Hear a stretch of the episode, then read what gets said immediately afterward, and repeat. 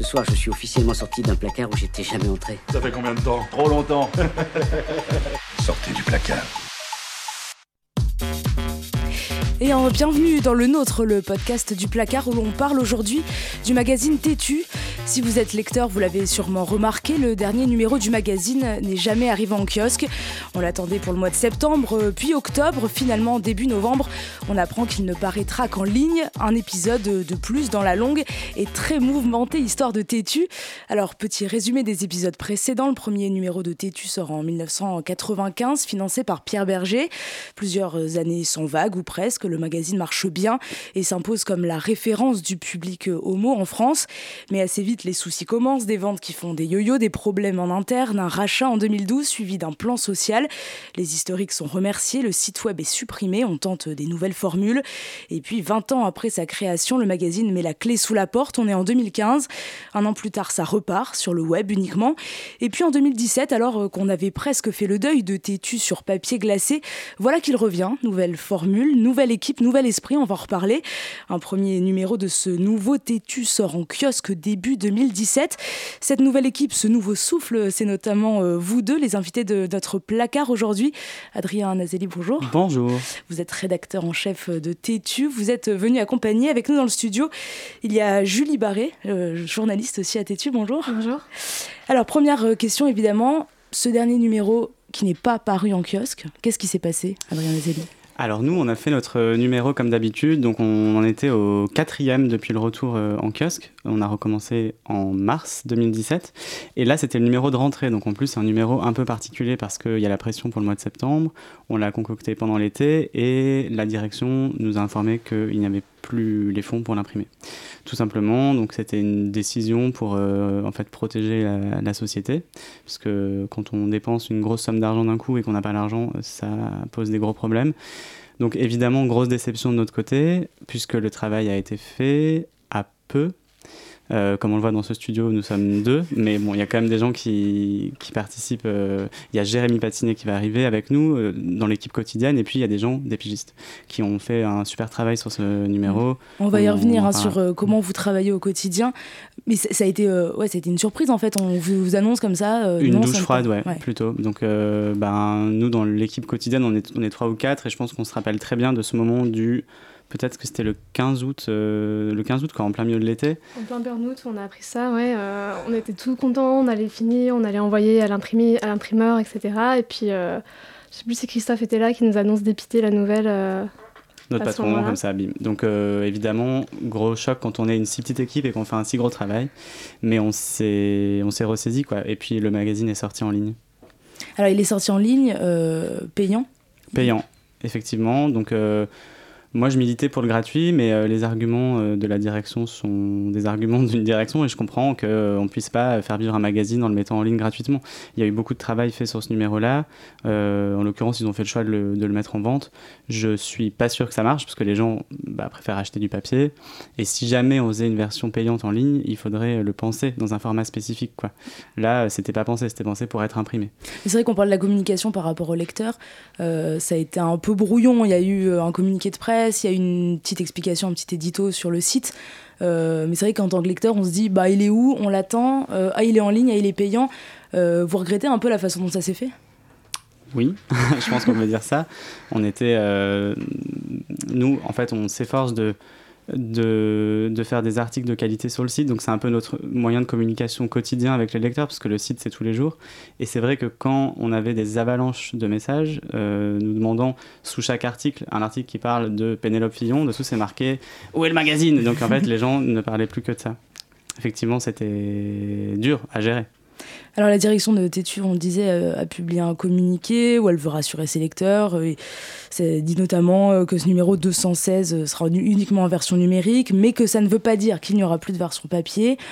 Enfin, vous y croyez? Est-ce qu'il y aura une nouvelle version papier de Tétu? Est-ce qu'on peut y croire encore? On nous a dit ça. De toute façon, c'est ce qui démarque Tétu des autres médias qui parlent des questions LGBT, c'est d'avoir été un format papier. Les gens adorent ça. On, l'a vu hein, dans tous les gens qui nous ont écrit, c'est vraiment le papier qui, prime. Le site internet, ils y sont attachés parce que c'est des nouvelles tous les jours, mais ça n'a rien à voir. Et en l'occurrence, c'est ce qui nous différencie des autres, euh, à part Garçon Magazine qui a un papier, voilà, on est les deux seuls et on avait des positionnements différents, ce qui fait qu'on pouvait totalement coexister.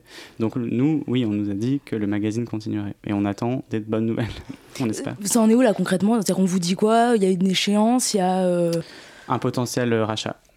Ouais, c'est-à-dire Donc pas plus de détails parce que nous, on n'est pas informés au quotidien de ce genre de choses, quoi. Donc vous attendez des éventuels repreneurs, enfin des, nouveaux acheteurs, des nouveaux financeurs? Tout Pas, pas de fermeture à l'horizon en tout cas. Ah, je vois euh, Jérémy Patinet qui, qui, arrive dans le studio un petit peu en retard. Faut l'excuser. C'est le troisième, donc là il y a l'équipe au complet en fait. l'équipe est euh, au complet. Bonjour. Euh, parce que voilà, on le disait, donc des, des, dates pour l'instant, enfin tout ça est un peu flou. Mhm. Mais pourtant, ce qui est paradoxal, c'est qu'on on, le dit, la direction le dit, vous le dites, a priori les chiffres ils sont bons. Oui, enfin c'est sûr. Là, on a encore euh, regardé aujourd'hui même les chiffres parce qu'on voulait euh, être sûr qu'on n'avait pas rêvé. Et en fait, on a beaucoup de visiteurs euh, uniques, ce qu'on appelle des visiteurs uniques par mois. Là encore, on a fait presque 300 000 au mois de novembre, donc c'est vraiment des bons chiffres pour, pour un site communautaire en ligne. Et le magazine se vend à 12 000 exemplaires tous les deux mois parce que c'est un bimestriel. Donc c'est des chiffres qui sont bons, sans aucune publicité du magazine. Enfin, il y a pas, il y a eu de l'affichage dans les kiosques parisien, c'est tout. Donc c'est vraiment euh, le signe que les gens l'achètent quand ils tombent dessus. Donc c'est un autre problème qu'un problème de, de, succès ou de... Problème de trésorerie, je pense. De, de, de la vie quotidienne d'un média, c'est compliqué. Il y a pas... On est indépendant aussi. Je pense que Mm. Aujourd'hui, les médias indépendants euh, souffrent euh, globalement. Donc, mm-hmm. euh, c'est un problème, une, partie importante du problème, je pense. Et on ne veut pas se vendre, je pense. Non, non. En fait, nous, on s'en fiche si on était vendu. non, mais c'est vrai que voilà, encore une fois, on voit bien qu'il y a vous, la rédaction, les journalistes, et des décideurs et euh, c'est une lutte permanente quoi. On voit et puis avec des dialogues un dialogue peut-être un peu compliqué de temps, parfois. Alors nous on on a toujours été là à faire le travail et en l'occurrence les décisions elles nous concernent pas enfin nous concerne, si, dans notre vie quotidienne évidemment, mais on n'a pas de poids sur elles. Donc du coup, on peut que les regarder, les commenter, éventuellement les infléchir quand on, a la marge. Les employés décident rarement du sort d'une entreprise. Euh, Clairement. Dans la société actuelle, donc malgré, on, dit ce qu'on a à dire, on fait ce qu'on a à faire, et puis après il y a des, logiques euh, économiques aussi qu'il faut mettre en place et qui sont euh, qui sont parfois compliquées, et dans, dans, la presse encore plus. Dans la presse et puis dans la presse LGBT, parce que est-ce que c'est... Enfin, on a vu l'exemple de YAG, euh, avec euh, voilà, beaucoup de difficultés, une mise en liquidation euh, judiciaire en octobre 2010, 2016. Bon, ils, sont repartis depuis, mais c'est pourquoi c'est si dur, d'après vous, de faire vivre aujourd'hui un média LGBT bah, je sais pas, qui est-ce qui marche mieux que nous On commande tous les jours les autres médias parce qu'on les regarde. Il y a déjà, euh, nous on se, compare pas des Français parce qu'aujourd'hui le marché de la presse LGBT euh, française elle est très réduite. Euh, YAG c'est pas vraiment relancé, ils sont encore en ligne mais ils sont pas actifs. Euh, il y a d'autres initiatives qui naissent mais on se compare à des médias étrangers surtout et ils parlent l'anglais par exemple. Et sur le marché anglais, si on, nous on est sur le marché francophone donc c'est aussi un petit média donc forcément la niche elle est vraiment, elle est vraiment réduite donc il faut aller chercher des gens des gens sur le web, euh, il faut aller chercher. Et puis les LGBT, euh, moi j'aime bien dire euh, souvent que les LGBT c'est des L, c'est des G, c'est des B, c'est des T. Et parmi toutes ces catégories, voire plus, des fois on peut parler des, des, des Q et des I, des, des queers, des intersexes et encore plus pour être vraiment très inclusif. Mais parmi les, ne serait-ce que parmi les gays, il y a plein de sensibilités, il y a plein de, il y a plein d'âges, il y a plein donc c'est, finalement il faut aller chercher plein de gens au quotidien. Et c'est ça, je pense, le travail, il faut rester le plus ouvert possible et euh, et faut pas alors faut pas être trop trop engagé mais faut pas être trop non plus euh, léger faut pas être trop euh, sexy mais faut pas être non plus trop euh, trop sérieux. Enfin il y a dans tous les cas c'est un débat infini en fait. Je pense que ça fait des, ça fait 20 ans nous on n'était pas nés que le débat existait déjà sur les positionnements éditoriaux. Là le choix qui a été fait c'était juste de d'essayer d'ouvrir le champ en partant aussi du principe qu'éventuellement les annonceurs donc les seuls qui fournissent de l'argent dans un média pouvaient être intéressés par l'idée de gendre euh, non catégorisé, c'est-à-dire euh, genre, j'ai dit gendre, oui, de, de, vêtements non genrés par exemple. Il y a des marques qui font ça et je me suis dit, est-ce que ça va les exciter que nous, on, on, on, promeuve ce genre d'initiative, ce genre de look et qu'on fasse pas juste des habits de cow-boy comme ça a été un peu le cas à un moment donné ou des habits de luxe masculine. Je pense que oui, je pense qu'il y a de l'avenir et qu'il faut attendre de voir ce que ça va donner. Euh, ça, en tout cas, ça a le vent en poupe chez les jeunes, je pense. On le voit sur tous les médias qui ne sont pas LGBT, qui sont mainstream. Est-ce qu'il y a eu, voilà, vous parlez des médias mainstream, est-ce qu'il y a un truc qui se passe qui fait que les médias traditionnels, entre guillemets, en tout cas généralistes, s'emparent un peu plus du sujet? Il y a eu 120 battements par minute, bon, on a tous parlé. Mais est-ce qu'il y a un, phénomène comme ça qui aussi fait qu'il y a une concurrence qui, se développe face à vous? Est-ce qu'il y a ça? Bah nous, en fait, on trouve ça très bien que les médias mainstream s'emparent de nos sujets, parce que ça montre que ça se déploie dans toutes les strates de la société. On pense plutôt que depuis le mariage, ça s'est beaucoup généralisé. La question trans aussi est très médiatique et a été beaucoup discutée dans les médias. Nous, on trouve ça vraiment génial. Ensuite, on est attentif aussi à comment, au, vocabulaire qu'employer, parce qu'on est sur des sujets où le, le vocable est très important. Donc il y a l'AGL, qui est l'association des journalistes LGBT, qui veille beaucoup à ça. Et nous, on le voit tous les jours, euh, quand on voit Vanity Fair qui parle de Chelsea Manning, mais qui se trompe de genre en parlant des trans. Voilà, donc on essaye, nous, de, surveiller ce qui se fait aussi et d'apporter un, vocabulaire ou une distance en plus par rapport à ces sujets qui sont déjà traités dans, la presse mainstream. Mais alors, qu'est-ce qui distingue Tétu bah, Ça, déjà, c'est sûr cette euh, précision, euh, cette sensibilité-là.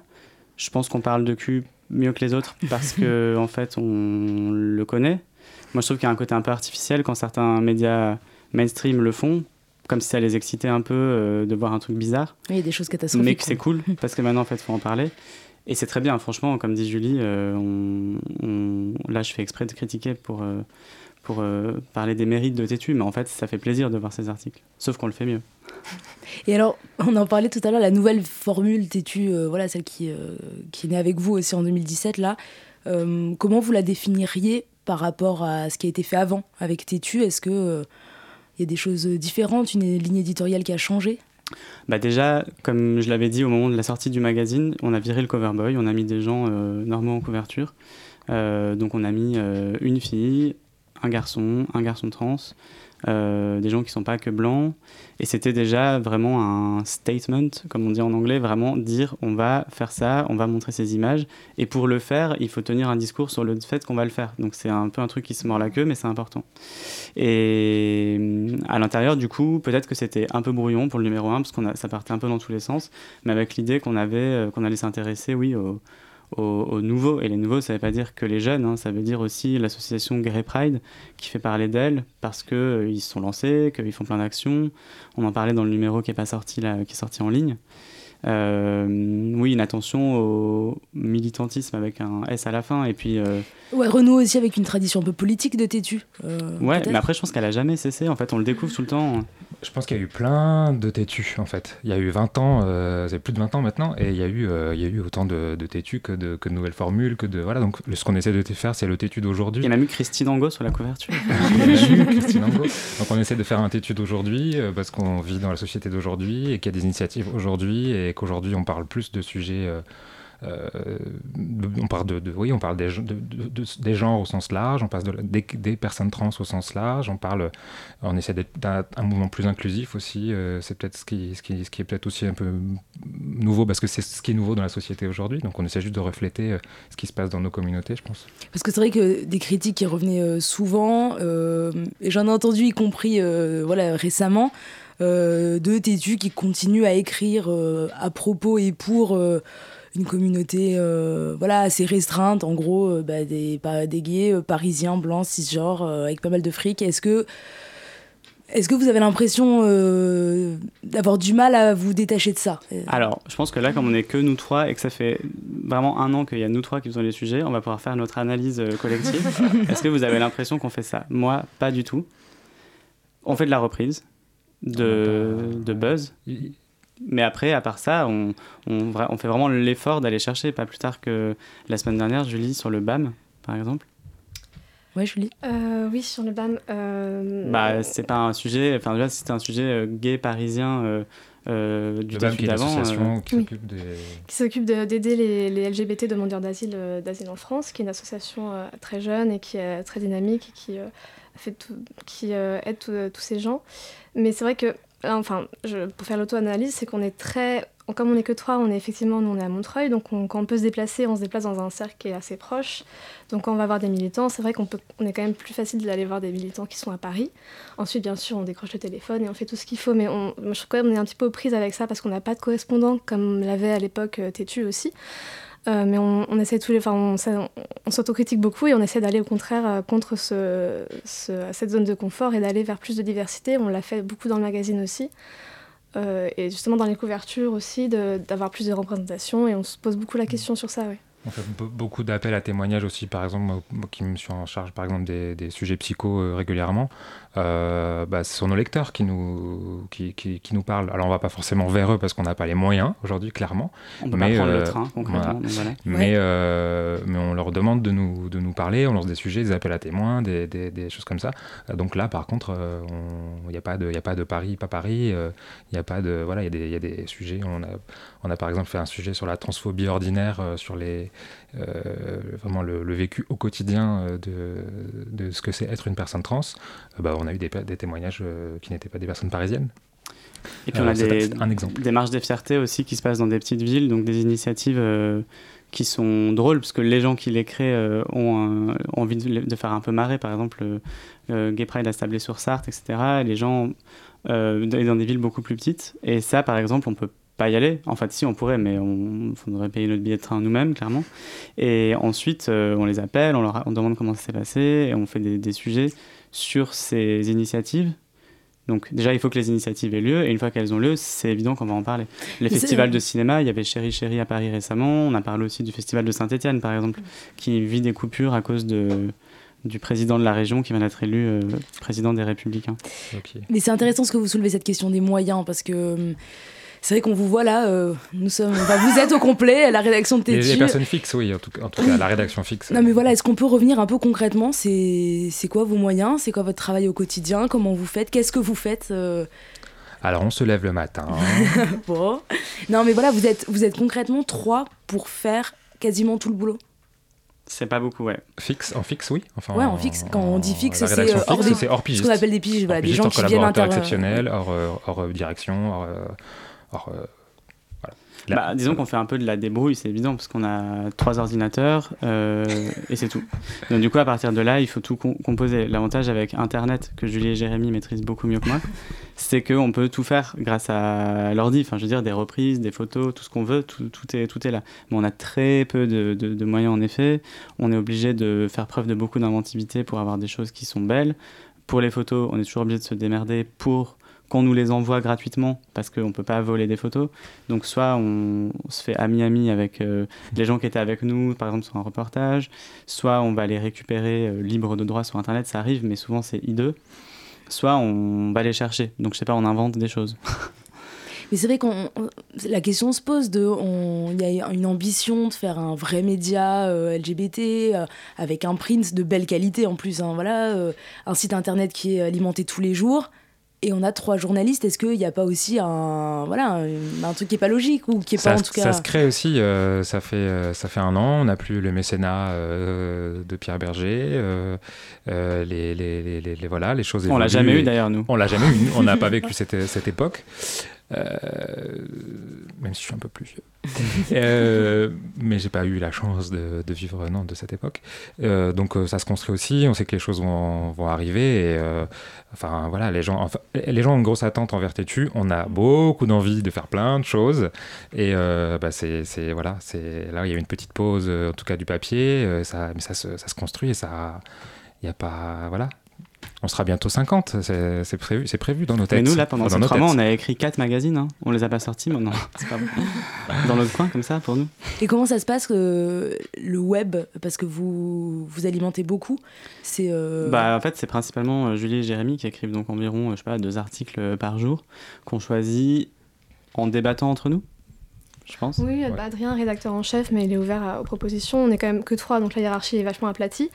Et donc, on, enfin, on est tous force de proposition, quoi. Et euh, donc, on choisit nos sujets, oui, on, on, fait une veille comme, comme tout le monde et on, se lance dessus. Si on peut avoir, euh, sûr, un regard extérieur, on essaie d'avoir un angle un peu systématique d'études. Donc, dès qu'il y a une élection, etc., on va interroger l'impact sur les LGBT. Par exemple, sur Vauquier, on est les seuls avec l'IB à avoir interrogé euh, les conséquences pour la communauté LGBT d'être élu président des LR. ensuite, moi, je suis plus sur l'actu, la politique, société. Tout ce qui est plus euh, sociaux, euh, pico, des témoignages. Euh, alors on a un peu nos, marottes mm. aussi, nos sujets. Moi, c'est trucs chiants que personne ne Mais qu'on arrive à rendre. C'est pas vrai parce qu'on arrive à, rendre tout. des fois, on a des sujets un peu pointus quand même. On essaye aussi. c'est pas parce qu'on doit faire de la vue et du clic, mais on essaie de tout rendre attractif et avec de la jolie photo, avec un titre intéressant, enfin impactant en tout cas qui donne envie de, cliquer. Et derrière, on a des sujets ou des interviews un peu pointus, des réalisateurs, des... on arrive à quand même. Euh, voilà, les gens connaissent Tétu, donc on n'arrive pas avec, euh, avec notre petit stylo et rien. Voilà, les gens ont envie de parler à. Euh, les gens, on, essaie aussi d'avoir des, parfois des petites exclus, on arrive à en avoir. Les gens nous en proposent même parfois. Donc on. Et puis là, c'est vrai qu'avec la pause du magazine, on a vraiment fait des sujets très longs pour rapport au format web. Au format web. Normalement, sur Internet, c'est 300 mots l'article ça va vite à produire, on peut le faire très rapidement, mais là, comme on n'avait pas de magazine, eh ben, on a fait des sujets qu'on aurait pu publier dans un magazine, mmh. puisqu'en fait, on avait envie de mmh, mmh, continuer à faire ça. Pas sûr qu'on puisse le faire tout le temps, parce que là, c'était un espace de liberté aussi euh, euh, dans cet entre-deux, mais, euh, mais, en tout cas, ça nous a permis d'exploser les formats web, franchement. Sauf les sites comme BuzzFeed, Slate, parfois, qui font des, des longues enquêtes et tout. Euh, nous, on propose des choses ouais, qui sont euh, assez denses et on essaie de les rendre attractives aussi. Parfois, ça marche pas. et vous avez une liberté euh, aussi grande au niveau du magazine papier que sur le web? Ouais, franchement, j'ai pu faire à peu près tout ce que j'avais envie de faire pour le magazine. Il y a des pages aussi qui sont les pages lifestyle, donc là, on fait pas tout ce qu'on veut parce qu'il faut des marques, il faut des photos.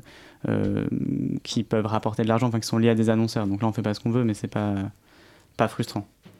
Alors, est-ce qu'on peut parler, alors même s'il est sorti déjà il y a quelques semaines, mais euh, très rapidement de euh, qu'est-ce qu'on trouve dans ce dernier numéro, donc en ligne, qui coûte d'ailleurs? 4,90€, donc 1€ de moins que la version papier initiale. Bon, donc si je paye 4,90€, qu'est-ce que je vais lire dans ce dernier numéro? Alors, une enquête sur Pierre Berger, puisqu'il est mort le 8 septembre, donc en fait, après le premier bouclage, on a refait une actualisation du magazine dans l'espoir de le sortir en octobre, et en fait, finalement, il est en ligne. Pierre Berger, puisque je voulais m'assurer qu'il était bien le, bienfaiteur dont on parle et qu'il euh, il avait donné beaucoup d'argent. Et oui, je me suis rendu compte que d'une part, tout le monde le trouvait super. Tout ce qu'il avait fait, tout l'argent qu'il avait donné, personne ne trouvait rien à redire là-dedans. Les gens me disaient, euh, euh, je l'aimais pas trop Berger, les gens qui étaient les plus militants, mais j'aimais encore moins ceux qui le détestaient. Et c'est le truc qui est revenu tout le long. Euh, vraiment, c'était un mécène et, donc on parle d'argent, euh, de choses assez techniques. Et le dossier principal, c'est sur les démonstrations d'affection en public. Donc comment on fait pour se tenir la main quand on est euh, un couple du même sexe dans la rue? Et c'est un sujet qui me tenait à cœur puisque je trouve qu'il parle à tout le monde. Tout le monde a eu probablement un rendez-vous amoureux, que ce soit un date ou que ce soit avec la personne avec qui il ou elle est depuis 10 ans dans la rue, dans un restaurant, dans le métro, n'importe où. Et c'est à chaque fois une question qu'on se pose, qui transcende, je pense, euh, les différences entre Paris et pas Paris, qui transcende les différences entre les classes. À mon avis, ça se retrouve euh, dans beaucoup d'endroits. Et donc une, une enquête sur euh, pourquoi est-ce qu'on se tient toujours pas la main dans la rue alors qu'on est dans un, une ère d'égalité, a priori. Bon, et la suite, du coup Vous préparez un nouveau magazine papier ou pas ou... Pas pour l'instant, non. On fait le site. Mais on attend de travailler pour le suspense. on crée l'envie. C'est ça. Donc pour l'instant pas de pas des voilà. De... Bah on nous a dit que ça reviendrait donc ça que ça reviendrait donc là on va déjà euh, aller fêter Noël.